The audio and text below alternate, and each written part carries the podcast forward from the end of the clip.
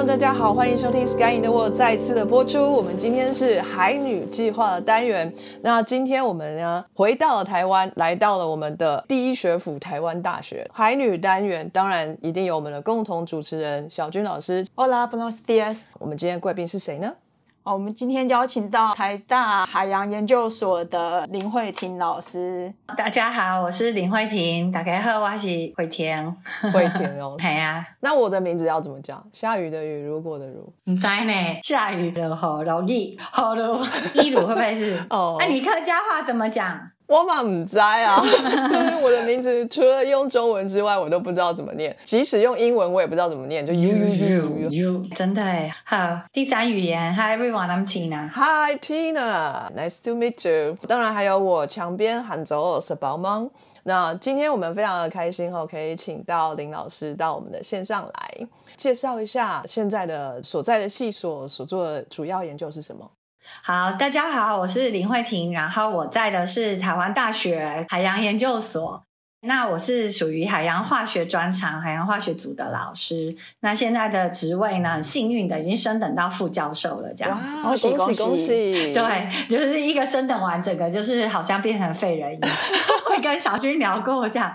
好，然后因为我自己呃过去大学跟硕士都是在国立师范大学地球科学系科地球科学所，所以我对于海洋教育这一边也是非常的热衷。那科普的部分的话，就是因为呃自己以前就是教高中实习的时候是在南湖高中，那女性议题这边呢，也是我非常的那个强力的，因为我呃高中的时候读台中女中，那时候是还有教官的，那我们有一个非常非常漂亮年轻的女教官，军训课第一堂课问说：“你很高兴你是女生的举手？”那我就很高兴的举手。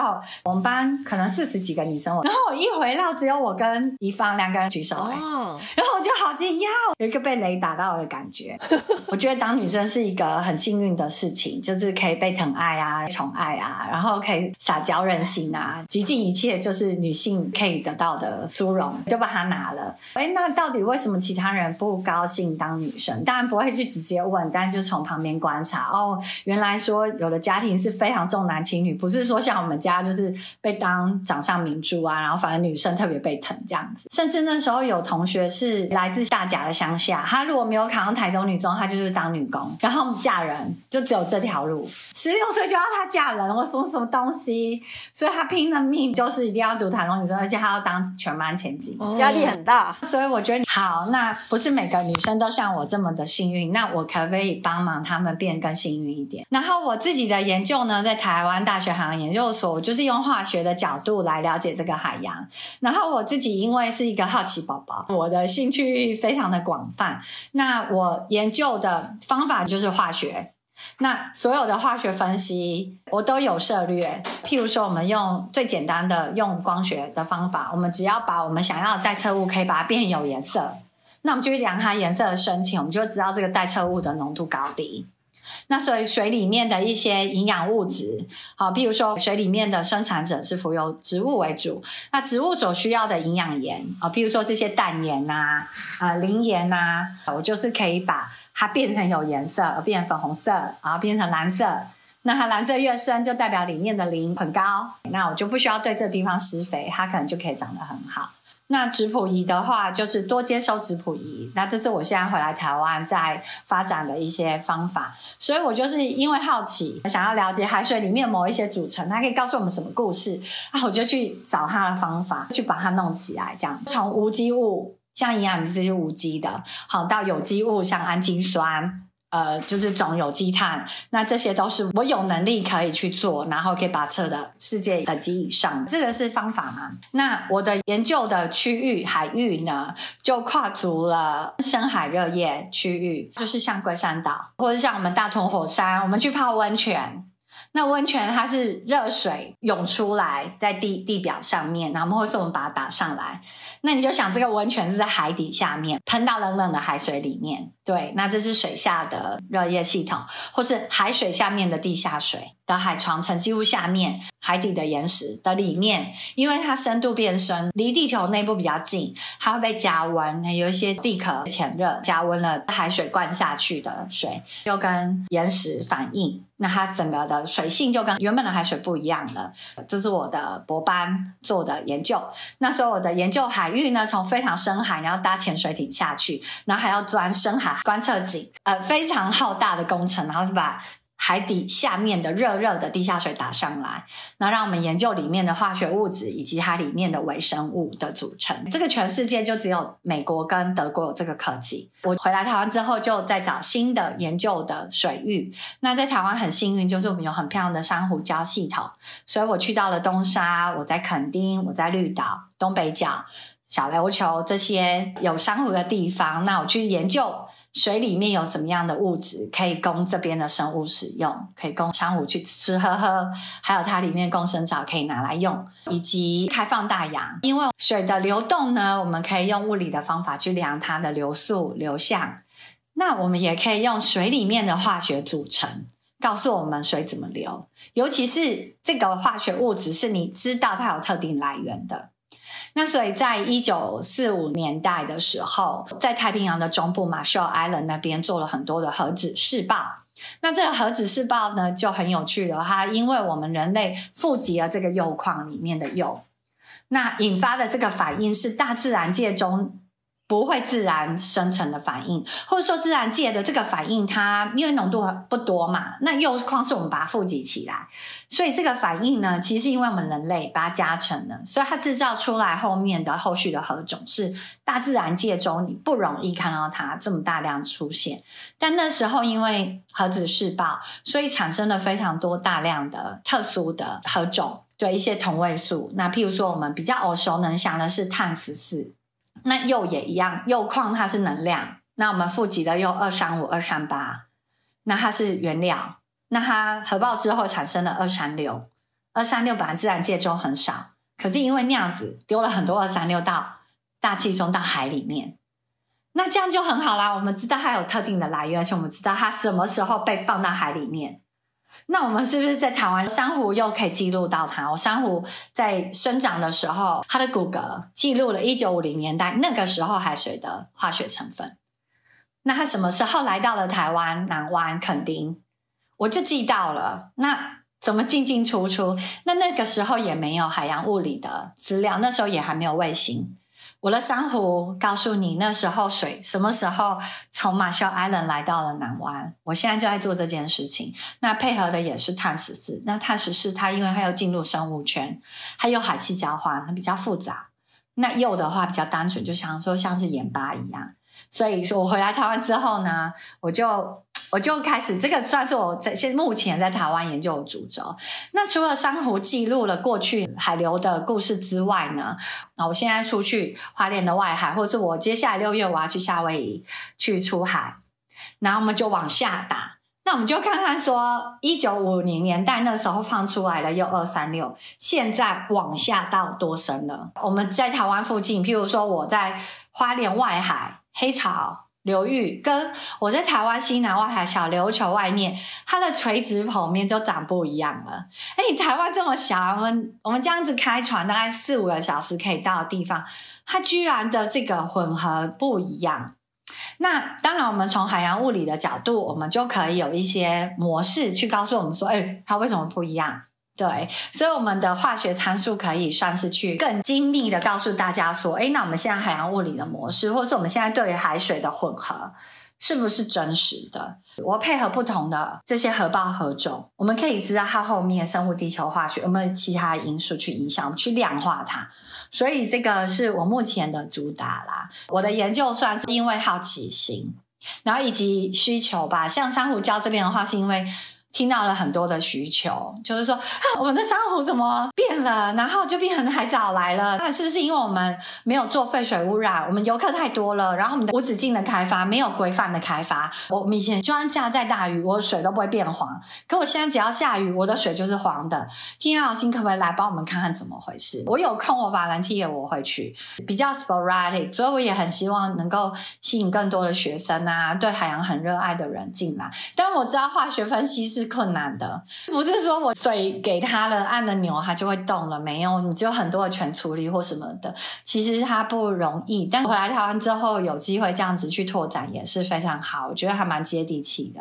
那这是我研究的部分，很酷哎。不过有好多专有名词哦，我先问一些好门外汉的问题，然后再请小军老师来问一下这个专业的好比较深入的这个问题哈。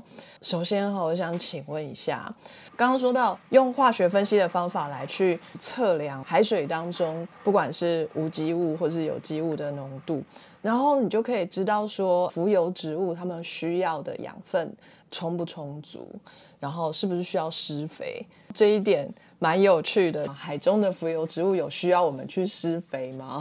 这个的确就是有的，也是有啊。哦，Mariculture 海水养殖有海上的向往，就是因为你要大量养嘛，所以它需要。吃的东西比较多，打的海水上来的水本身它的营养可能是不够的，所以他们都还会是会去施肥这件事情。大自然界来讲的话，就要靠一些大自然的一些永生系统，把这些肥料从深海打上来，或是河流啊冲刷，啊从陆地把一些营养物质再从土壤里面刷到海里面去。比如说，为什么有地方会是渔场？渔民很知道去哪里捕鱼特别多。那边就是因为大自然界自己有一个施肥，譬如说地形啊，比如黑潮撞到棉花雨，然后就永生绿岛。这个是我同事张明辉老师在努力的哦，就是绿岛的后面它会形成这种永生，是因为黑潮，然后它绕了岛之后永生，或者是一些大尺度的涡旋，它暖涡冷涡它会 pumping。像我们说珊瑚好了，珊瑚通常以前我们就认为它们在长在拼营养盐，不要有太多营养盐的地方。它不希望其他东西比它多，它是最重要。因为它是动物，然后我是靠我的共生藻。刚刚我跟我的共生藻两个人就这样，我们就活得好好的，好甜蜜哦。就我们立体结构，然后又可以藏很多鱼虾蟹，那我整个生物多样性就非常高了。因为如果你营养盐多，它的竞争对象就是浮游植物、藻类，它需要营养物质，它才长得好。水中太多的营养物质，这些珊瑚输给这些浮游的植物，或是比较大型的藻类，那因为它都是底栖性，它就是抢地盘嘛，啊，我就抢输了。有时候太多也不好，有时候太少也不对，这个就是我觉得很有趣的，很酷很酷。再来还有一个问题哈，我刚刚有提到海底的热液，海底的温泉涌上啊，请问一下。这个热液的液是哪个字啊？液体哦，因为它有时候不一定要喷出来嘛，全我们觉得有点涌出来的感觉。可是它热液系统也可以是在水下，就是有点像地下水。所以其实台湾很多温泉，它其实是打井几百公尺打出来的热水，因为越往地底下，它温度就会变高，那地温加热。好，那最后一个就是刚刚你有提到说，呃，你的博士研究是要去。钻那个海底的深井，然后去看海底底下的地下水，然后也有去研究井水里面的微生物吗？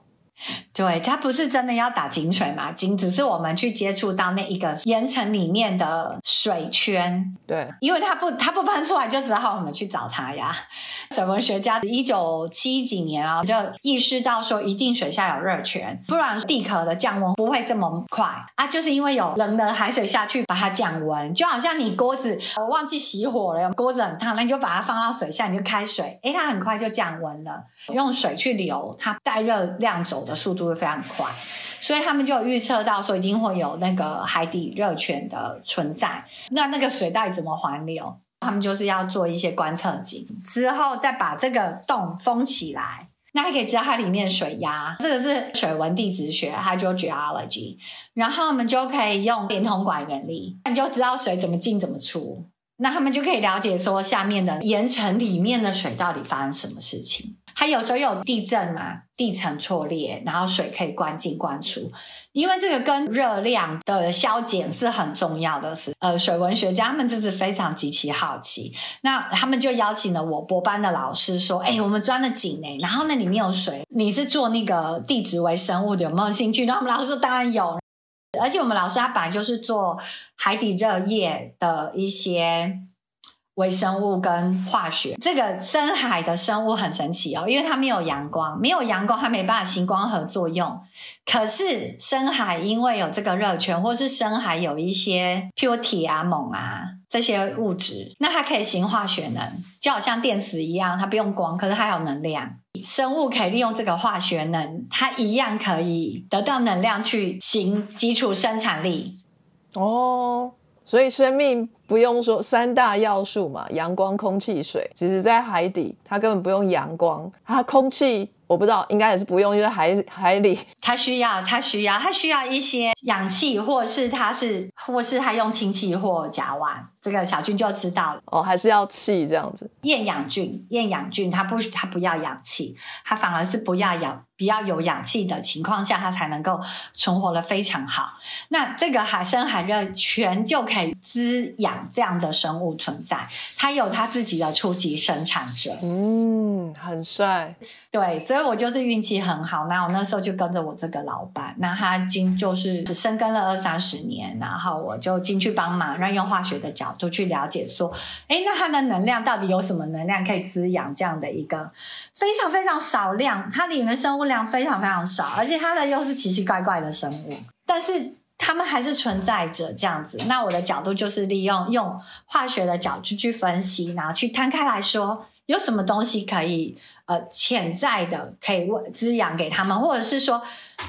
它怎么样的情况下剩余的剩啊？为什么会剩？然后为什么不把它用光光？为什么剩这样？那我就是利用化学的角度去来了解它。哦，所以就是在海下的这个地下水，它其实不是一个封闭的系统。它是可以跟外面的海水做灌来灌去、进进出出，然后带出热量、带入热量这样子之类的。对，但是它的时间是非常长的，那它也有可能是一去不复返，它必须要靠以沫带，然后再经由断层后面的火山喷发，才又再把水送出来。但是我们找的是比较特殊的环境，因为像那种就是又非常非常深的，那它的可能水量又不是这么的大。对，但是它是真的是存在的。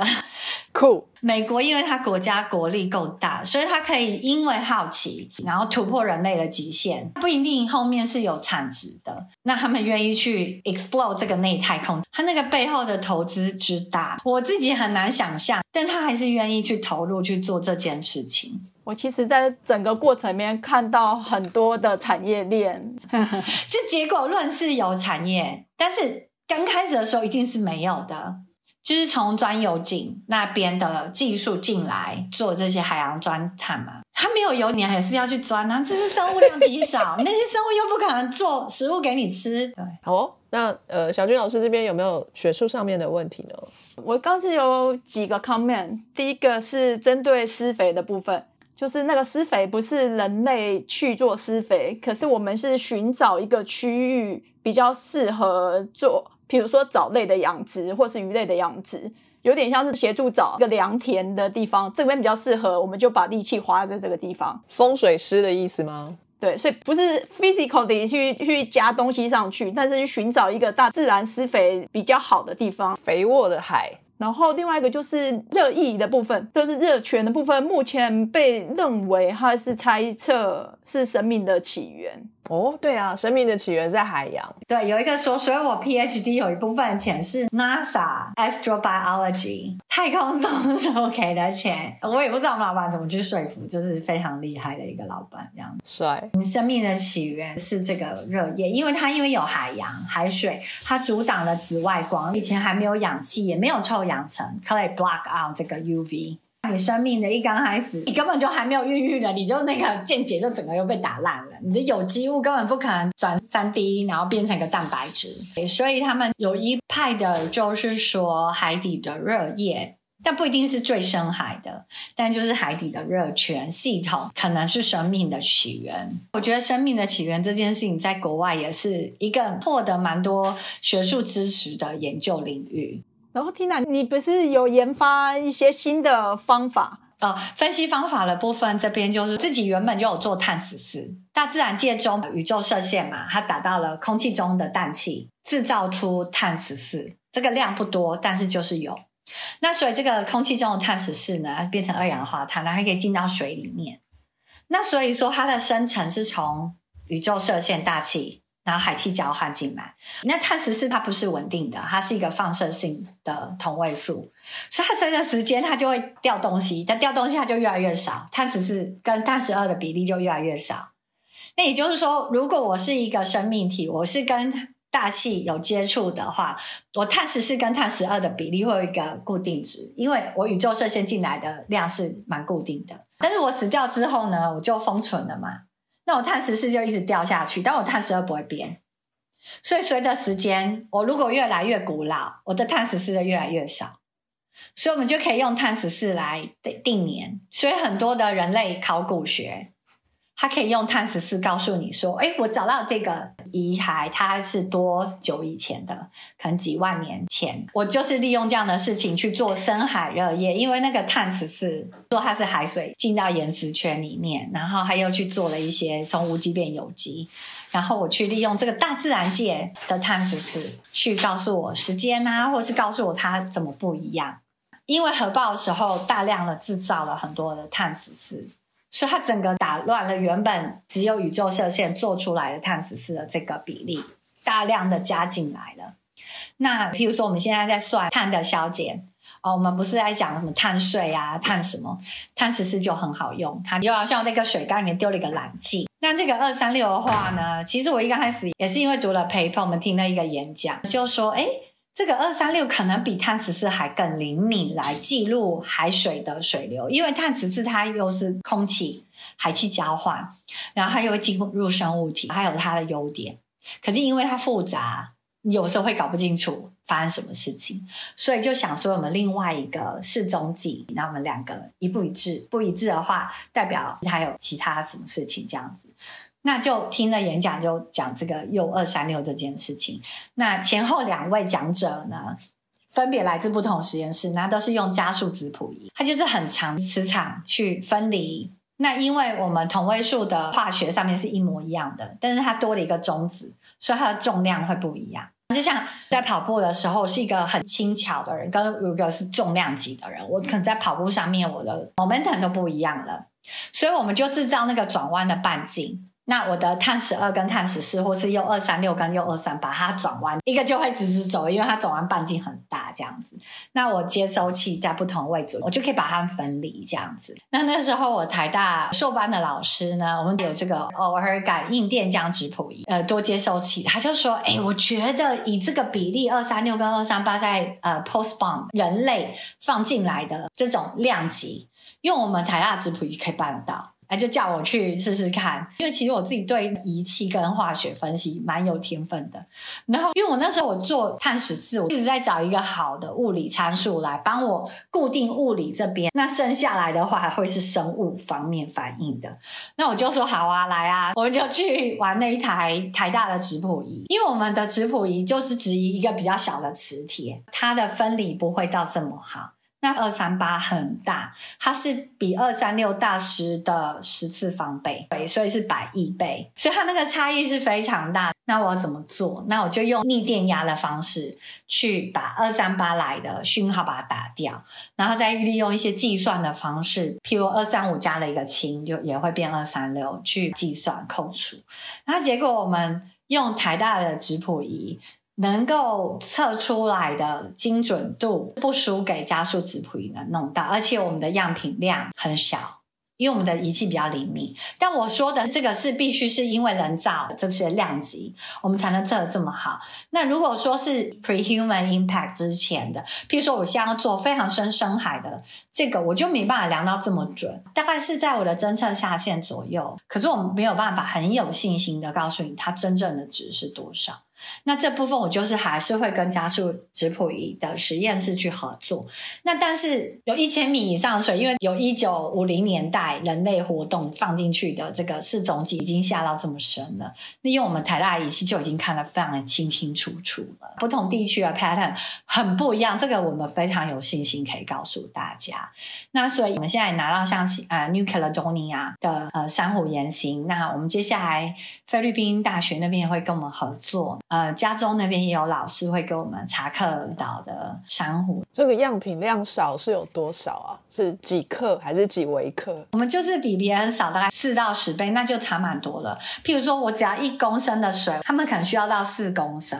那如果我一个航次我才二十个深度，一个深度我要四公升，那我就要带八十公升的水回来。那我只要带。二十公升，就是加起来就我要扛的水量就差很多了。像过去的话，同样的珊瑚样品，他们可能一年只能给一个样呃个数据，那我可以一年得到六到八个数据，我几乎就已经快要做两个月一个数据了，感觉可以省很多钱，更做更多事。对，如果加速质谱仪本身仪器就非常昂贵，在全世界就是稀有的。我说的这个耦合电浆质谱仪是几乎全世界有地球化学的国家都会有这个仪器。那它的技术层面上面没有像到加速质谱仪会困难成这样。对，我觉得 Tina 这个研研究和这个方法其实非常的厉害，就是有点像是你用很简单的食材就可以煮出一桌的满汉料理一样，是蛮大 breakthrough。因为在我之前有十年，然后陆陆续有人试着用这一类的质谱仪去做这件事情，但他们就是没有办法突破。然后我觉得我也是算是一个好运气啦。沈川庄老师他点了这个开始，你现在回过头，你自己觉得，哎，怎么那时候会想到？对，但我们真的就是 想出来了，那自己也觉得蛮欣慰，说有这样的一个贡献在，觉得自己也蛮骄傲的这样子。那我们就把时间拉到很早以前，林老师还是个小女生的时候，如果这个妈妈问你啊，就说，哎，Tina。诶，长大以后啊，想要做什么？你的答案会是什么呢？这个我很早哦，我大概国小三四年级，我就知道我以后要走科学。哦，然后我就说这孩子怪怪的，我就是那时候是不知道是学了什么，可能类似电池或什么。我就说我好像坐在课本前面，我就是一直在看那个图。那时候他就跟我妈说：“我觉得你这个小孩有点不太一样。”还是怀疑你有自闭症了？我觉得真的，现在回过头来想，就是一个好奇。我因为我台中的家就在科博馆附近，运气很好，我们国小就常常跑科博馆。我觉得我的科学上面启蒙是蛮。蛮早的，那大概国中的时候，就是说一刚开始我知道我就是要走科学的方向，然后一的要当科学家，或是科学方面从事人员，比如说来当科学方面的编辑呀，或等等等这样，只要是跟科学有关，我知道我的工作是那边，未来往那边走。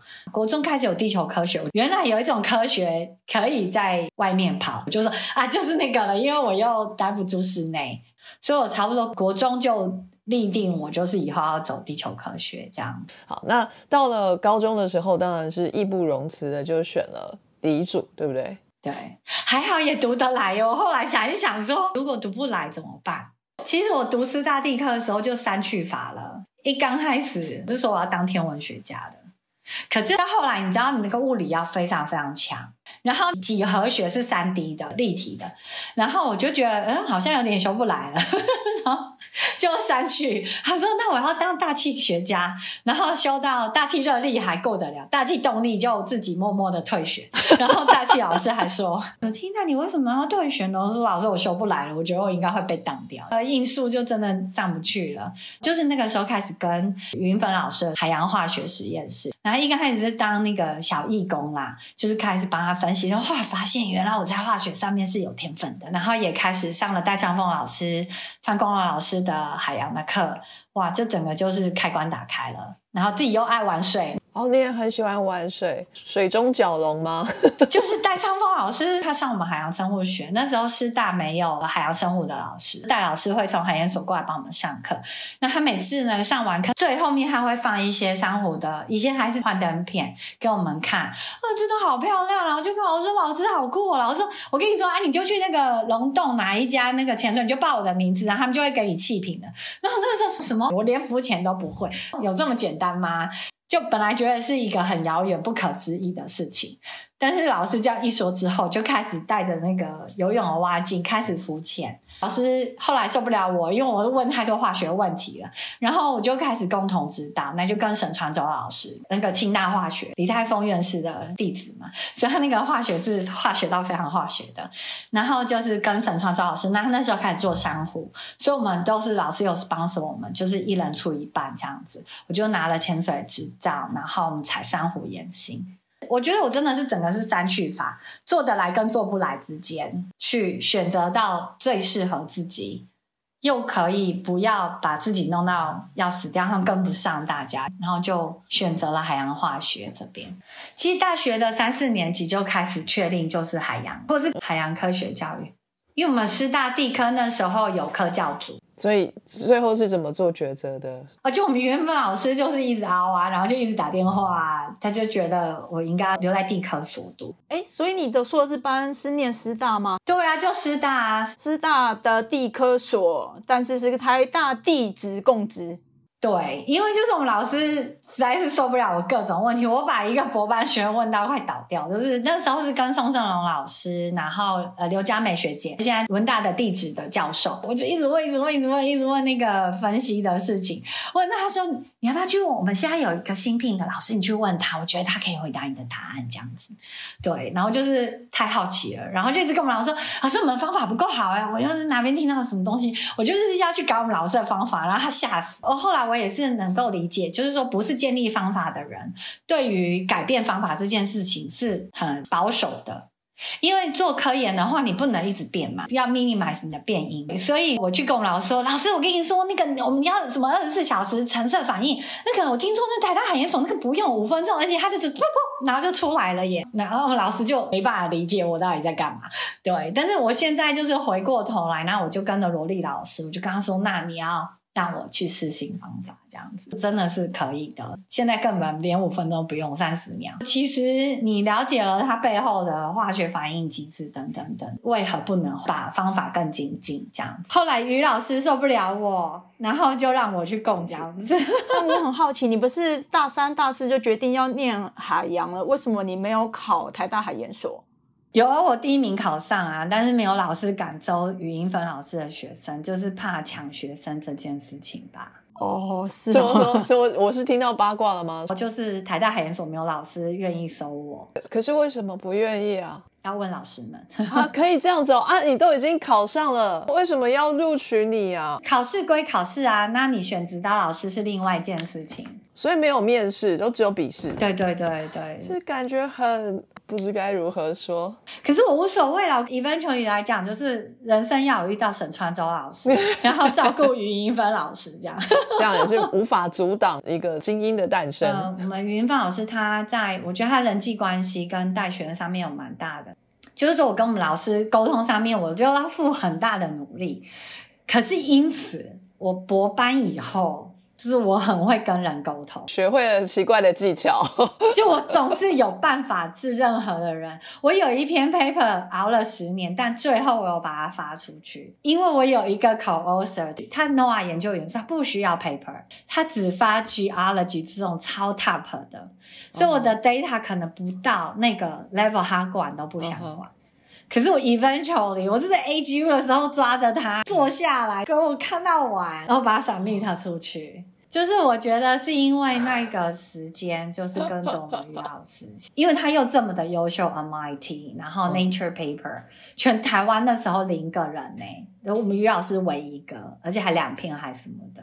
然后听说他那个 paper 其实到现在都还是经典那一类，就是那个时候是真的是超级大的 breakthrough，所以他可能没有办法理解我们什么搞不清楚状况，然后我们跟他 level 实在是差太远，不知道他在讲什么，不知道他在做什么。然后我又很化学，可是他在乎的可能是整个海洋的事情。可是你硕士班念完就决定要念博士了吗？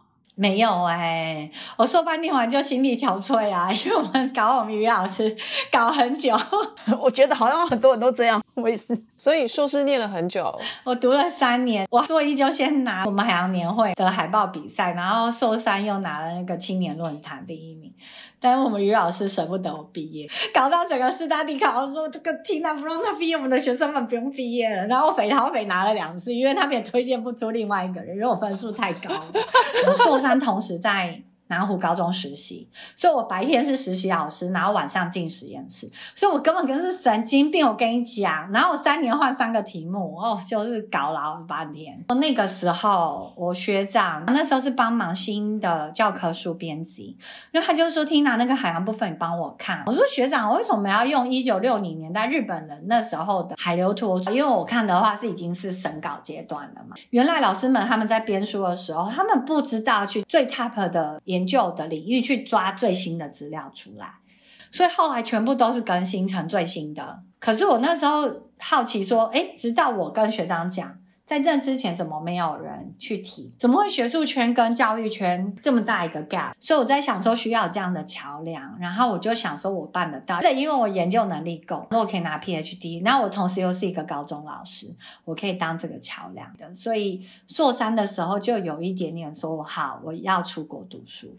那我那时候也很肯定，我一定要出国读，因为我觉得一定要出国读才有机会拿到。很好的教授的位置。如果我是一个高中老师，可能讲了一百次才可以被听见。但如果我是教授的话，或许我只要讲一次，高中老师们都会听见。所以我那时候就想说，好，那我就负责去拿博士，然后以后可能当教职。然后再回来帮国高中端推海洋教育。然后总之呢，这是埋在心里的一个种子。我就先工作存钱，在以前 Tory 嘛叫 N Car，在海科中心在台大工作了两年。然后因为申请也需要考试啊，要花很多钱，所以我那时候就选了六个。Hui，然后 Scripps 和 UW Hawaii，然后 NFC Florida State University。UW 跟 Scripps 很早跟我说，他们没有要录取我。Florida State University 他说，如果我真的要去，他会去找钱，因为他们没有 TA position，他们只有 RA。然后那时候我想要跟老师已经收学生。反正绕了一大圈，这些人后来我都认识，有博班老板学弟，但是后来两个走不同方向了。呼应那时候就是还在讲的，好娃已经跟我说他要收我，而且我三个方向可以去，我可以拿 TA 或是有两个 RA，有两个老师对我超有兴趣。然后我觉得夏威夷真的是超适合我，非常的幸运。我大四结束的那个暑假，我在我之后当过 summer student，我三个月。可以说说看怎么样得到这个机会的吗？那我上一届的学长姐很多是天文的。然后就有个学姐去 NASA 当暑期学生，那我那时候因为在云芳老师实验室当小帮手嘛，我就说老师这个很酷哎，我们老师说啊，我们之后就有啊，你去申请啊。是我大三的暑假，然后就真的有去申请，运气也蛮好，就是有申请到一个位置。我跟那个康瑞 Huan，我们现在都还有在联系。我回我回屋之后，我都会找他们。所以，然后之后，Oceanographic Institution 它是一个蛮特别的地方，它基本上是全世界最大的私人的海洋研究机构，研究的职员非常非常的多。那基本上，你如果要当他那边研究生，你就要考上 MIT Join Program。那 MIT 它的入学资格就很难了。但是如果你是 Summer Program 的学员，基本上里面的老师认识了你嘛，那你表现又很优异，老师又想要把留你，那你只要达到 MIT 的入学门槛，你会被收进去。的几率就会比较高。就我博班申请的时候，就我不想再做古海洋，就有点心力憔悴，觉得我想知道我自己样品怎么来。就是说我在实验室分析好多好多深海沉积物样品，可是我觉得我也很想要出研究船，我也想要知道说怎么样出去采海水那一类的，所以我就想要走现在的 right now 的，而不是过去的。对，人生该是你的就是你的。譬如说，我之后我很喜欢，之后我虽然领的是夏威夷大学的薪水，但我博后很多时间在我之后。所以我觉得人生有时候就是这样。那像后来我带学生出去出差，我都是跟他们说，我们现在出去就是去工作，你不要想说我们去哪里，我们要去玩。我跟你说，你你只要做得好，你未来会不断的被邀请回去，就像我之后一样，我去。我后来才知道，那个根本就是一个观光圣地，你知道吗？Cape Cod，美国鳕鱼夹麻州，一个晚上一个房间就是要价上万台币。然后夏天的时候，是你想要去你都订不到房间的一个度假胜地。我那时候我也不知道，但是说 summer student 都很棒，都很认真，很认真。所以我觉得认识到同才这件事情也是重要的过程。因为在台湾我成绩是很好，所以我就会觉得自己很厉害。那去到了我之后当 summer student 时候，才发现人外有人，天外有天。哎，我的同学，他原本在耶鲁，现在 MIT 当教授，而且他年纪还小我两岁，他是正教授好几年，还生三个小孩，哎，对他来讲是轻而易举。那她老公是那个 ER 的 doctor，他就是坐直升机去工作。那他一个人顾老顾小，然后他还可以这样子，就会觉得人家办得到，我们有什么好？觉得自己日子很苦的吗？没有，你是住在天堂，好吗？那你就可以看到这样的人是你的身边的朋友。所以在夏威夷大学的时候呢，我觉得它就是一个非常好的繁殖的地方，就是不是只有 humpback whales 去生小孩这样子，就是我觉得因为可能海研所它特别的棒，其实夏威夷大学它在美国排名非常的不好，它比台大排名还更后面。但是他的海洋研究所又是全美排名，我我读的时候是第二名，我们干掉 Scripps。是我在夏威夷大学海研所当学生的时候，我们总是有人在生小孩，可能是博班的学姐，可能是老师，可能是呃博士后研究员，就是总是我有人在生小孩，所以你不会觉得说我是一个学生，我不应该生小孩。那我那时候说真的，我也三十岁了。所以就很自然而然，我就怀孕然后生小孩。所以这不是计划中的，也是计划中。因为我其实很想要生小孩，其实我为了生小孩也有点吃了小苦头。因为我第一个是流产掉，美国是这样，他你没有流产三次，他医生也不管你。你妇产科医生自己没有满过第一个孕期，他是不看你，他就会问你说你月经什么时候，他才会帮你算，然后他才会给你第一个预约时间。所以我就是好期待，好期待，我下礼拜终于会满第一个孕期。然后就开始大出血，然后肚子就好痛好痛，我就赶快打电话给医生，然后医生就紧急看我，然后也查不出所以啦，就是流掉了。然后之后很害怕怀孕流产这件事情，也不知道怎么面对这件事，因为我觉得流产这件事在我们亚洲都会怪妈妈，对，因为所有不应该做的我都没有停下来。就是不能工作，不能干嘛，不能爬山，不能怎样，我就都没停下。因为美国就是说，你第一孕期就是这样，你本来是怎样，你就怎么样。那你看我喜怀血小卡的时候一点事都没有，然后爬山从上面不小心都有卡层等丢嘛，没在这里。对，每天游泳也没事啊，所以就觉得说该是你的是你，但是我还是害怕。对，然后另外一个就是说，我要赞美我们的老师们，每个都有小孩，只有一个学姐她没有小孩，但是她是继母，她也有两个小孩，所以每个老师们都有小孩。OK，所以我就不会觉得说当老师不会有小孩子，就是很自然而然，老师们就拎着他们的小孩，就是也是骑脚踏车在。所以你知道美国它后面是那个小车挂在那个脚踏车的后面，所以老师就是这样带小孩上学，然后骑上坡，你知道吗？夏威大学是在小山坡上，对，就是很自然的。就是为什么夏威大学海研所这么棒，是因为地球学院里面他们成立一个叫做 Women in SOS。那时候第一次会议九个人，现在的会议他们把学员 include 进去，常常是五十个、八十个。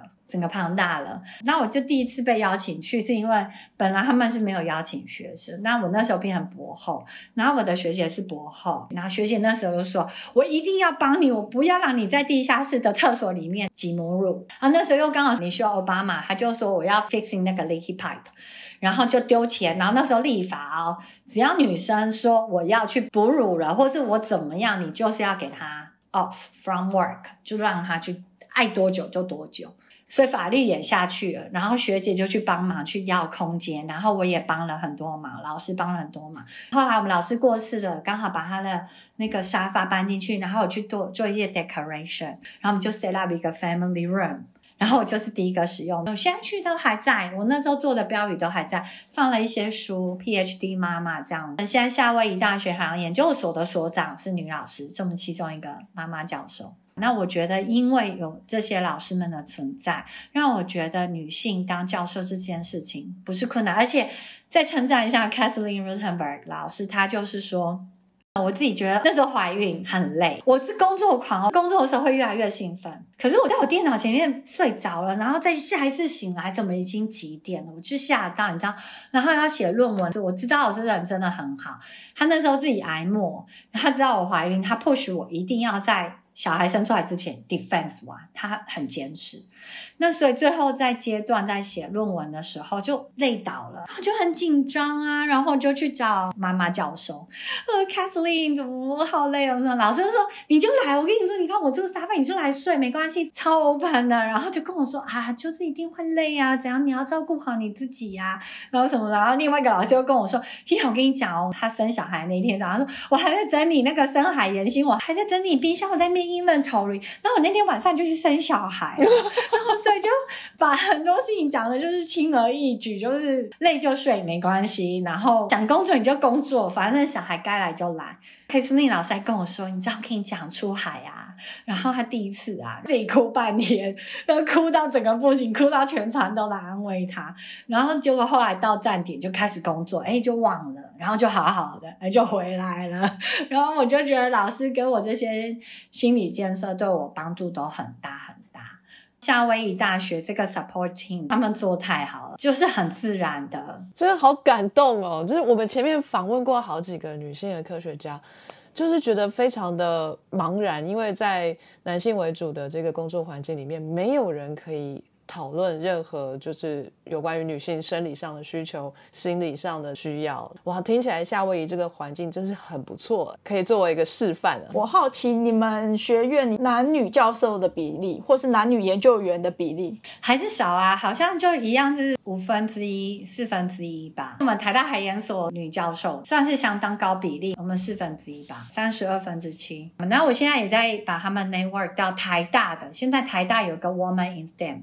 我把我们夏威夷大学老师介绍给这边的老师，所以我觉得我在推女性议题，只要是跟女性有关的，我就不会推辞，我就会 yes，let's go，因为我想要分享出去。那博后的部分就是到了我之后这边来去做研究，但是其实是在夏威夷这边的工作 position，因为我们老板在我 defense 完之后三个月就过世了，然后他也真的是一个很了不起、很了不起的老师。那因为他真的很会要钱，我们其实是做的非常好，因为刚好我去读博班的时候，我又拎了一个很厉害的书童，是我老公。后来我们老板也看到他的专长，然后就聘他当技术员。我们老师又说，他真的是圆他的梦。因为我们老师有一个梦，就就是要做一个水下的一个自动的采样的系统。因为我们用潜水艇下去是非常昂贵的，潜水艇放在那边去采水，然后在那边过滤水，其实很花潜水艇时间。所以我们老师一直就有一个梦，他要一个自主性。我潜水艇下去，我就帮他接一接，我去做别的事情，再回来领他就好了。我老公真的就是帮我们老板把这个弄起来。我老公是白淑珍老师的学生，他是海洋化学的。但是他就是一个在台湾的教育体制下应该要被淘汰的人，但是居然在美国这边就是被被捧上天。他不是那种读书考试的人呐，但是他就是实作很强啊，然后他很踏实，所以他真的就帮我们老师把那个 弄得超好。可是听起来这个系统好像是需要，比如说物理机械方面的人才。对，就我老公去 manage 啊，我们 engineer。呃，他就是中间的沟通的桥梁，就是因为他本身又是化学专长，所以他就会把他采完的样该做什么事情，他的空白他就去负责做这些 quality control，然后再加上他又 hands on 很厉害的一个人，所以我们那时候也做的很好，成果丰硕，我们老师就又拿到很多钱。那即使他要过世了，我老公的薪水跟我的薪水都已经 secure 下来，这样。哇塞，老师好伟大，好感人哦。对他帮我扩展，然后所以就跟我之后老师都讲好了。然后我之后那个老师也是了不起的老师，我也可以在这边讲一下。Dan Ripeta 老师他自己是一个爸爸研究员，然后师母呢也是国小的画画老师。那师母很支持老师啊，老师常出海也是一个月跑不掉，可是尽量不会让他太长的航次。然后老师很酷哦，老师才刚接到我，然后坐在车上说啊，我等一下去我们的仓库拿样品什么的。嗨，老师就看到一个简讯，他就跟我说：“听好，我等一下把你丢到办公室，我儿子需要我。”他那时候儿子是高中生哦，高中的男生打简讯给一个爸爸说：“爸爸，我需要你。”爸爸马上放下手边所有的工作，去陪他爸他的儿子。我就想说，你怎么办呢？因为我觉得在台湾，爸爸。不是会讲话的那一个人，然后我们就是常常看老师他怎么跟他儿子互动，然后老师很严格，老师的儿子呢也是天分很好，所以第一年做科长的时候就是靠天分，后来还拿了奖，老师就没送，老师都说你这个不是扎实的，你明年如果要再办科长，你进来我办公室，不能让你这样子靠一个嘴数拿奖。你们那些评审不懂啊！你你的东西不够扎实，然后就觉得老师怎么那么严格？我就觉得小孩都已经得奖，你不是就已经捧上天了？怎么会？老师是真真实实要教他小孩脚踏实地这件事情，然后这也是我看到台湾科长问题很大的一件事情。有时候可能是其实有请了家教，请了大学生在帮忙包装一个科长，这都不是对的。所以结果第二年他小孩真的被老师就叫到办公室去，然后才踏踏实实拿了另外一个奖。那儿子后来真的就是有走研究的路线，走医生技那边。然后我就觉得哇，老师在教小孩的。这个成分上真的是扎扎实实，但是他严格的情况下又让小孩信任他，愿意遇到困难要来找他。我也就跟我老公就会看着老师这样，老师这样子的例子，我老公哪不能不帮我呢？师母说，因为很多研究员出了海，那很多就是师母的角色嘛，就是他们一个人就要为担心很久啊。有人就会跟师母诉苦，师母说：“我跟你说，你不用跟我诉苦了。我老公就是这样，我不管他是不是已经二十四小时没合眼，只要他回来那一天，我跟他说我累了，那天的晚餐就是他煮。哦，好，其实叫外卖也是可以的。对。然后老师有说，师母从来没有半夜起来，小孩生病，小孩怎样，半夜。”不管老师再怎么累，都是他起。Oh my god！对，所以这种事情听多，我家老公就会，你也知道嘛。乖巧，你现在已经很幸福了，好吗？嗯，对，就是，所以台湾的爸爸付出的不多，那。我们也知道，我们有些同学的妈妈很辛苦，那他们一个人几乎就是要带小孩的全部从头到尾。他们就还蛮喜欢邀请我老公去他们家里，什么都会，喜欢很吵的男人。好，好，对呀，对呀。所以我觉得就是陆陆续续，虽然说，呃，我们海洋领域，然后因为要出海或什么，当妈妈是不容易，但其实他们当爸爸也不容易。但是就是说，你看你要付出多少，那有这样的 mentor 在。我觉得这个支持太大了，一路上遇到蛮多的贵人。那是什么样的机缘你要回来台湾呢？看来你在海外就是哎，工作也有了，家庭也都在那里，为什么会想回来台湾？因为我那时候也只是博后的工作嘛，所以还是要再找正式的 position。我觉得我对自己不是很有自信的人呢。啊，反正台大也给我 position 了，我就觉得台大海研所也算是很好的 dream job。他们当初不让你去念。然后现在要你来做老师是怎样？不过也无所谓啦。其实启蒙我的也都还是台大海研所老师啊，像戴长凤、范光荣老师，这些都是好棒的老师。他们对家里面都是付出的。听说戴长凤老师也是小孩就是拎在办公室写功课的那一种。对我其实我觉得我们台大海研所很棒，我们几个爸爸教授他们自己轮班，就是整个变成幼儿园。三四个小女孩早上就变魏志颖老师办公室，然后第二天早上是张生老师，那每个爸爸就可以有自己完整的 block 在做事情这样子。所以他们孩子还小的时候，的确这样。他说现在好像四年级以后就没有人要理任何爸爸或妈妈了。你要放旁边，他们也不想来了。不要，我要去跟同学干嘛？呀，自己的生活。对，所以我觉得在海研所也是很棒，因为就是这些爸爸们，他们的确是很付出的。这些让学生看他眼里面都是非常好。嗯，好。那把握最后的十分钟，请您分享一下，对现在如果有对科学有兴趣的女性，想要加入海洋的研究的这个领域的话，您有什么样的建议呢？哎，我觉得超欢迎呢，超支持。我觉得科学其实没有性别之分哎，因为你科学所需要的能力是两个人之间器官，你的眼睛跟你的大脑。我觉得能体会到说，目前这个领域还是男性为主。那所以，尤其是主管或是掌权的人，可能男性占百分之九十八吧。但我们现在有个黄尚文老师啊，海保署的署长，那现在那个海委会嘛，也是有女性的主管进去。我觉得以后一定会越来越多，因为其实我觉得我们女性是非常非常优秀的。然后，而且我觉得女性能够提供的面向是很不一样，多元其实才能让我们得到更正确的路。我这里要讲一个丽琼老师啊，今年新新的院士，听了好多场，我很感动。他说，我们女性不要限制自己。因为我们常常觉得我不可能得奖，或是我不可能现在提升的我就要过，我没有他们那么厉害，你都没有去试，你怎么知道？所以，我们女生一定要先告诉自己说，科学其实是性品。如果我们自己不否定我们自己，我而甚至我们很肯定我们自己，我就是做得来啊，我也办得到啊。像我出海，我就带观察员出去。我邀请了慧君，之前黑潮的执行长，那他写了几本书，《黑潮汹涌》《女子伤害》，我看到哭，你知道吗？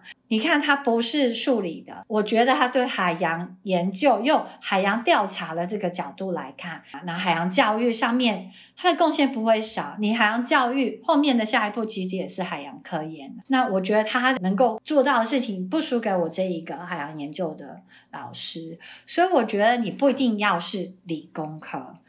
只要海是这个是你很有兴趣的，我觉得你可以用不同的角度来帮助。我觉得每一个东西它要成功，它需要很多面向。那像小军老师这个做这个科普，为了要讲给你听，原来我要这样讲啊，原来这是专有名词，这不是每个人都知道的吗？对，类似这样的事情也很谢谢不同角度的人，你们爱海，你们愿意听我们讲，我们才更知道怎么讲。你任何的方向都可以来跟海。走上前联。那今天就非常谢谢林老师的分享哈。其实还有很多很想要请问你的，你的研究真的非常的有趣，而且呃，身为一个妈妈哈，在学术的这个过程当中一路。哎，很顺遂，还可以遇到很多的贵人互相扶持哦，一路走来。我们讲顺遂那边啊，我们不要讲那个拖累的那边。是，而且家庭也很支持，对不对？不但是从小呃不会是受到重男轻女的影响，而且之后自己成家立业，呃，您的先生另外一半也是神队友，真是很棒。对啊，我觉得遇到神队友真的是。完美的组合，非常高兴看到你是一个学习的典范在这边。然后各位呃，亲爱的女性同胞们，不用害怕，来到了海洋的研究领域呢，也可以把日子过得舒舒服服的，也可以有完美的家庭这样子。对，我觉得应该是说，遇到挫折的时候就找帮手吧。我觉得一定起起落落。我觉得女生有时候给自己要求特别高。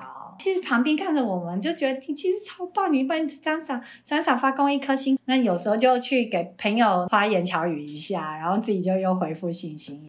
嗯，好，那就非常谢谢大家的时间。然后有机会的话呢，我们还可以再邀请林老师来分享，或许还可以参加我们的食物的科学哈，做一些科普教育。可以，可以，非常好。谢谢老师。那我们今天就先到这边喽，跟大家说声再见吧，拜拜，拜拜，拜